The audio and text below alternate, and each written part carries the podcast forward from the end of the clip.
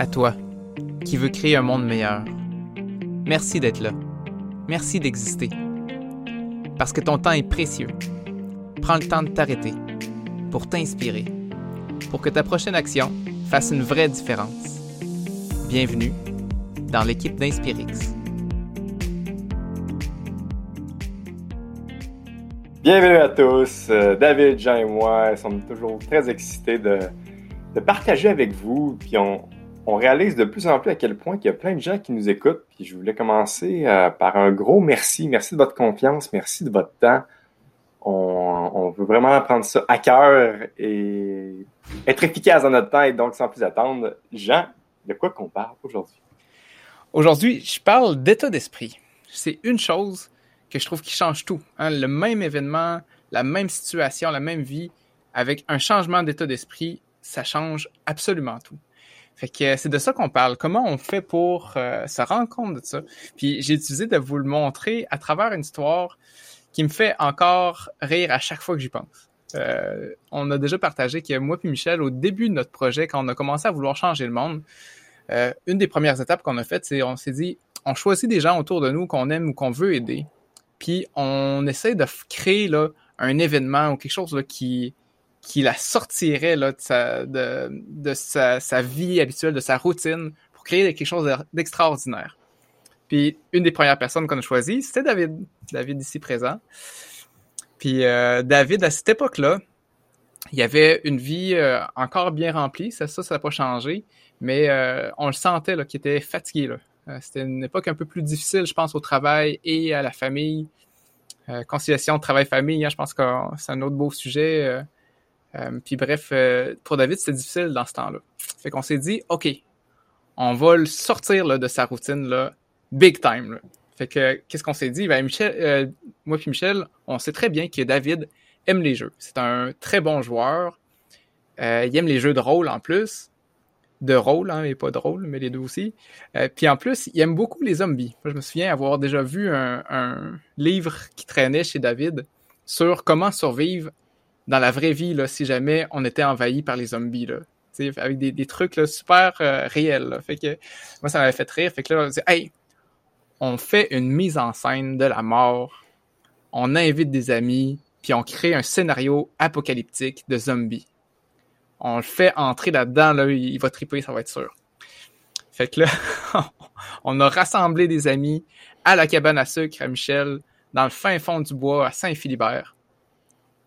Puis là, il fallait apporter David. Comment on fait là pour euh, l'attirer jusque-là sans qu'il sache? Fait que là, David, euh, Michel appelle David, puis il dit Hey, euh, on est allé jouer là, sur son côté, le bon gars. David, je file pas, là. J'aurais besoin de te parler.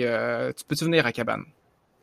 Fait que David, ben, il laisse tout tomber ses plans de la fin de semaine. Puis le vendredi soir, il part de chez eux, fait une heure de route et plus, et arrive dans l'entrée de la cabane à sucre. Mais la barrière est fermée.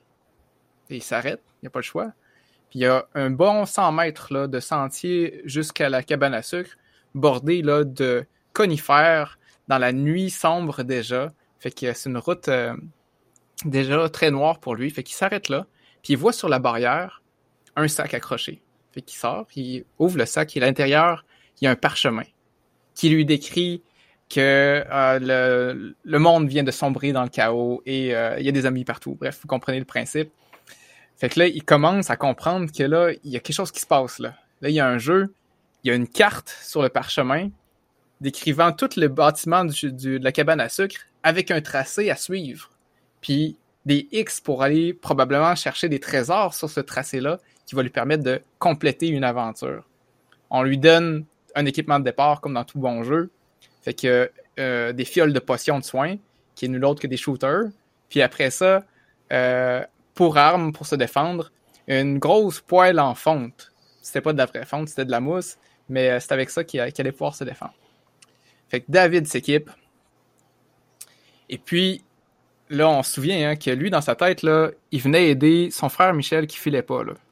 Fait que là, je sais pas si c'est ça, mais là, l'aventure commence, puis nous, on est tous cachés sur le long du sentier. On attend que David il sorte pour, euh, pour y sauter dessus. Mais David, il se passe une minute, deux minutes, il est encore de l'autre côté de la barrière, il bouge pas. 5 minutes? 10 minutes? Là, euh, on envoie quelqu'un, là. Euh. fait que là, Michel, il s'avance proche de la barrière pour essayer de la pâter. Ça gosse, ça gosse. David, il bouge pas. Qu'est-ce qu'on fait?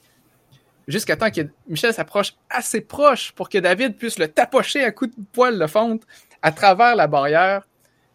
Michel s'écroule par terre. David débarre la barrière, ouvre la barrière, dépose la barrière sur Michel et maintenant commence son aventure. Après ça, ben nous autres, on sort du chemin. David, comme un, ninja, nous contourne, part à course. Puis, euh, arrive euh, proche de la cabane à sucre et il entend au loin un appel à l'aide. À l'aide, à l'aide! Encore avec son grand cœur, David sort du, du, parcours déjà établi pour se rendre dans le bois. Puis il retrouve un vieil ami qui est descendu de Montréal juste pour cet événement-là, mais que vraisemblablement a été mordu par un zombie. Je sais pas si vous connaissez les zombies, mais dans tous les films et toutes les histoires, hein, quand il y a un ami que t'as qui a été mordu par un zombie, il y a des grosses chances que lui aussi se tourne en zombie à son tour. Puis on voulait créer ce dilemme-là pour David. Puis on s'est rendu compte que ce n'était même pas un euh, dilemme pour David. Ça, ça, ça s'est fait en deux secondes. Viens, suis-moi, prends cette potion de soin-là, et let's go, on, on y va ensemble. Fait qu'il embarque son ami avec lui, il rentre dans la cabane à sucre. Puis là, il y a toutes sortes d'aventures qui se passent. Il suit le tracé. Euh, il y a des zombies un peu partout. Il y a un premier objet à trouver. On avait mis une boîte, là, puis à l'intérieur, mis une lampe de poche euh, assez efficace pour qu'il puisse se voir parce que depuis le début, c'est tout noir. Fait que là, il plonge la main dans la boîte, ressort, on avait mis un paquet d'affaires pas rapport. Il ressort une corde, puis il dit Yes, une corde!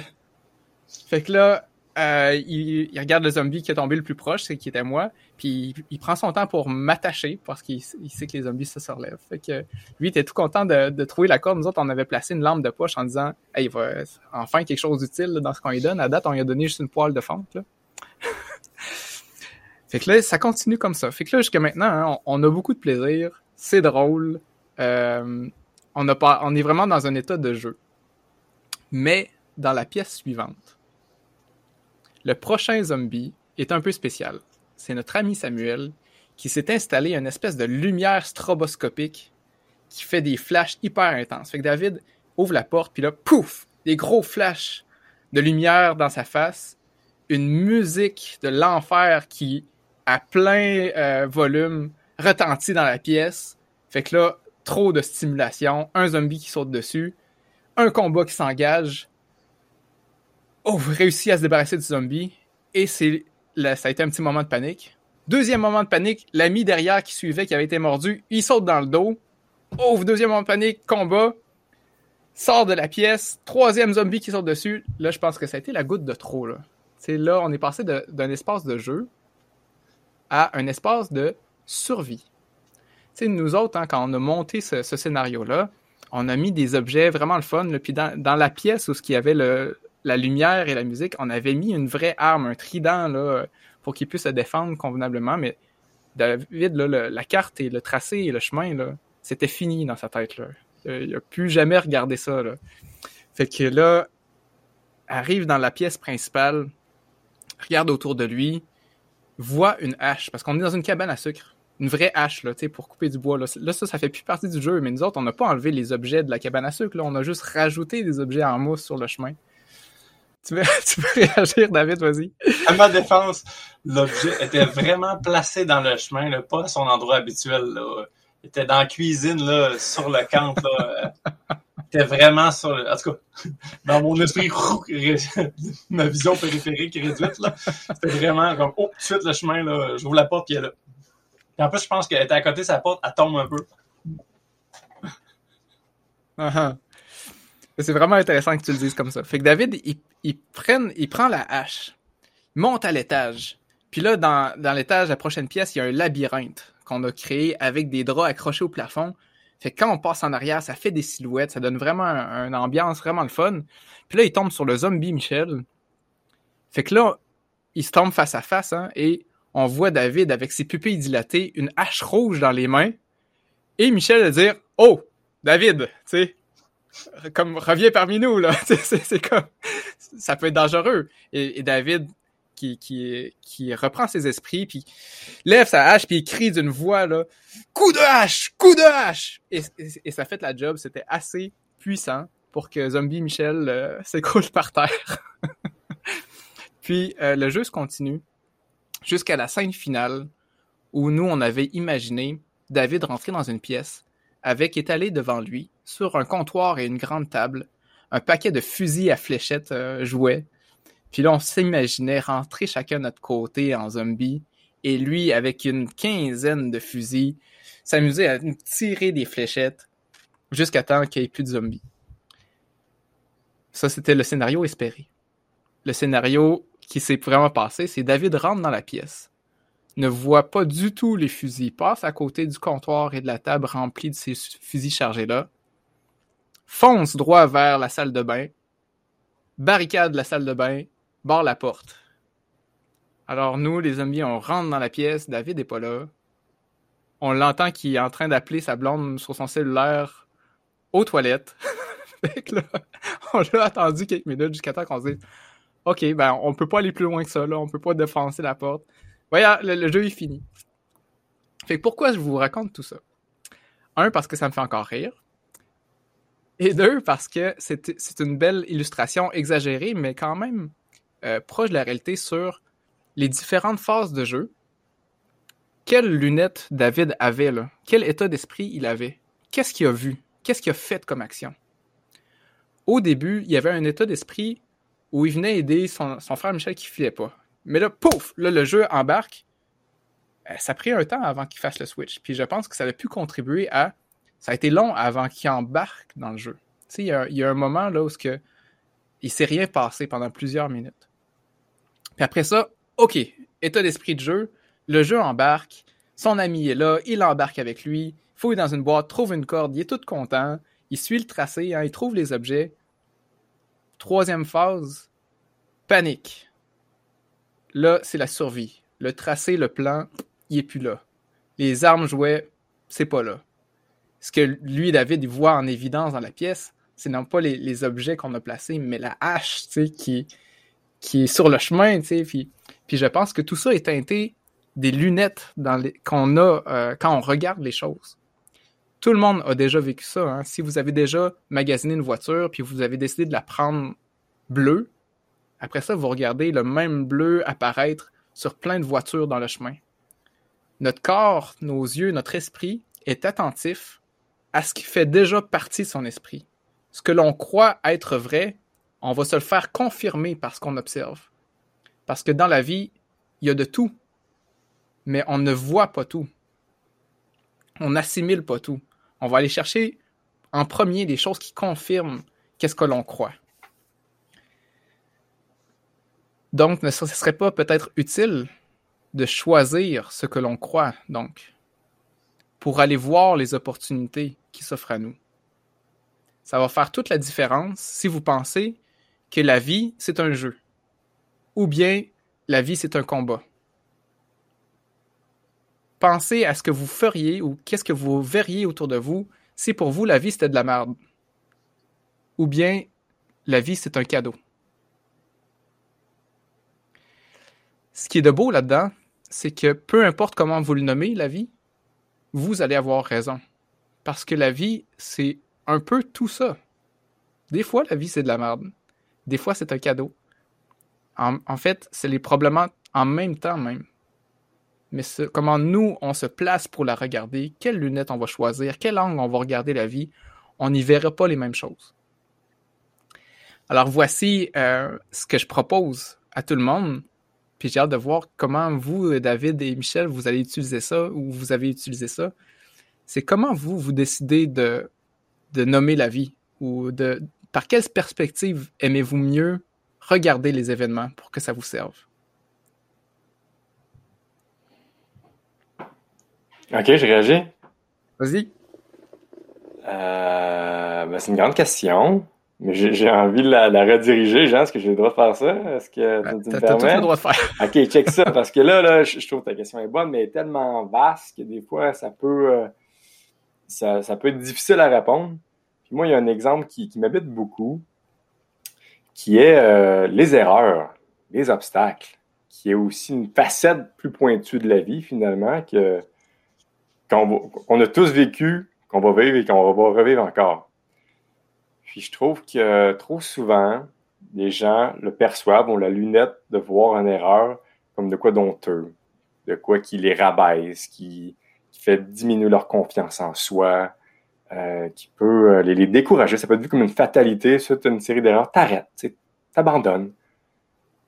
Alors que moi, je découvre de plus en plus à quel point que les erreurs sont riches, ils sont souhaitables. On devrait les célébrer, on devrait faire des parties d'erreurs. Puis que c'est la source la plus riche d'apprentissage, à mon humble avis.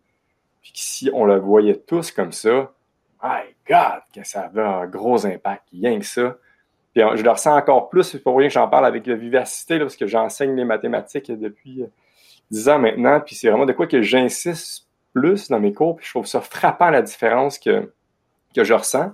Puis tu sais, je fais toujours des bilans, puis depuis que je nomme plus, c'est fou à quel point il y a des étudiants qui, nomment à quel point que ça fait du bien de pas être gêné de faire une erreur. Juste ça, dans le fond, parce que quand tu as, cette lunette-là d'avoir honte puis de baisser ta confiance en toi, ben, tu fais rien ou tu évites de faire ce que, ce que tu as l'intention de faire, puis ça change tout. Alors que justement, là, on, accueille ça, on les célèbre, puis on y va. Mais là, d'une part, le moi, dans ma classe, ça crée beaucoup plus d'interactions, puis ils apprennent beaucoup plus, finalement, dans ce sens-là. Puis, ben, on, peut apprendre des maths, oui, mais n'importe quoi, finalement. Fait que, euh, fait que finalement, je, refais un clin d'œil, là, par rapport à ta question. Je, je le génériserai en disant que la vie, moi, je vois ça comme une grande bibliothèque. Je suis curieux de la découvrir, je suis curieux d'apprendre, puis c'est de quoi qui, qui me tire vers le haut, finalement du moins, c'est une vision qui, qui m'habite de plus en plus, hein, mais en même temps, hein, on est multidimensionnel. J'ai pas toujours eu cette, cette mentalité-là, mais c'est elle que j'ai envie de partager aujourd'hui.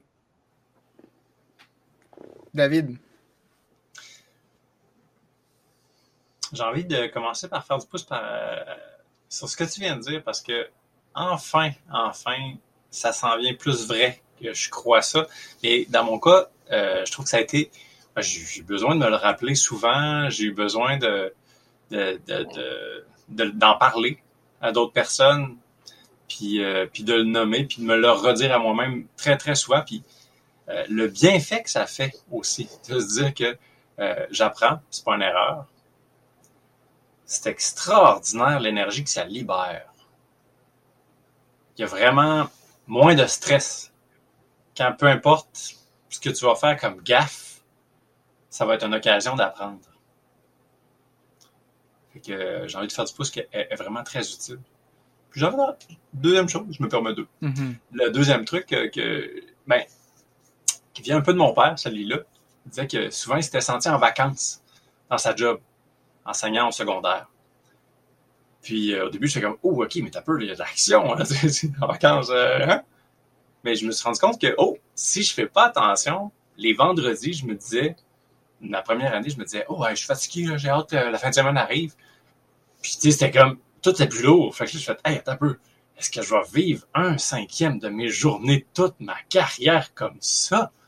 Non, c'est pas une croyance utile que de se dire, euh, tu sais, c'est assez, il est temps que la fin de semaine arrive. Tu sais, fait que, oh, j'ai changé cette cassette-là, fuck. Puis à la place, le vendredi matin, je me dis, hey, c'est vendredi, aujourd'hui commence la fin de semaine un petit coup de cœur, puis on est en fin de semaine. C'est beaucoup plus léger. Je trouve ça utile que ce soit léger. Mm-hmm. Dans le fond, je me sens plus performant dans ce temps-là. Je profite bien plus de mes fins de semaine. Hmm. j'aime ça beaucoup. Fait que, tu sais, quand on veut créer un monde meilleur, hein, des fois, on, s'attarde beaucoup sur quelle action faut poser, comment faudrait changer la politique, comment faudrait changer euh, les pensées des autres, comment faudrait changer notre environnement immédiat? Alors que des fois, c'est tout aussi efficace et même, je pense qu'il faut que ça soit de pair que de changer en premier sa perception des choses aussi pour choisir des, mieux, meilleures actions. Fait que c'est ce que je vous propose de faire cette semaine. De choisir consciemment quelles lunettes vous allez porter pour regarder votre journée. est-ce que c'est une occasion d'apprendre? Est-ce que c'est une occasion d'être en vacances et de profiter de la vie? Euh, peu importe comment vous allez le nommer, ça va être vrai. Fait que c'est quoi pour toi ta lunette? Je vous laisse sur cette pensée-là que je, je garde de David, encore une fois, qui est dans la vie, au quotidien, il y a des cadeaux de cachés. Mais quand on souffre, il y a des cadeaux cachés dans le quotidien. Fait que là-dessus, bonne recherche. Euh, je vous souhaite de porter les lunettes qui vont vous aider à les trouver, ces cadeaux-là.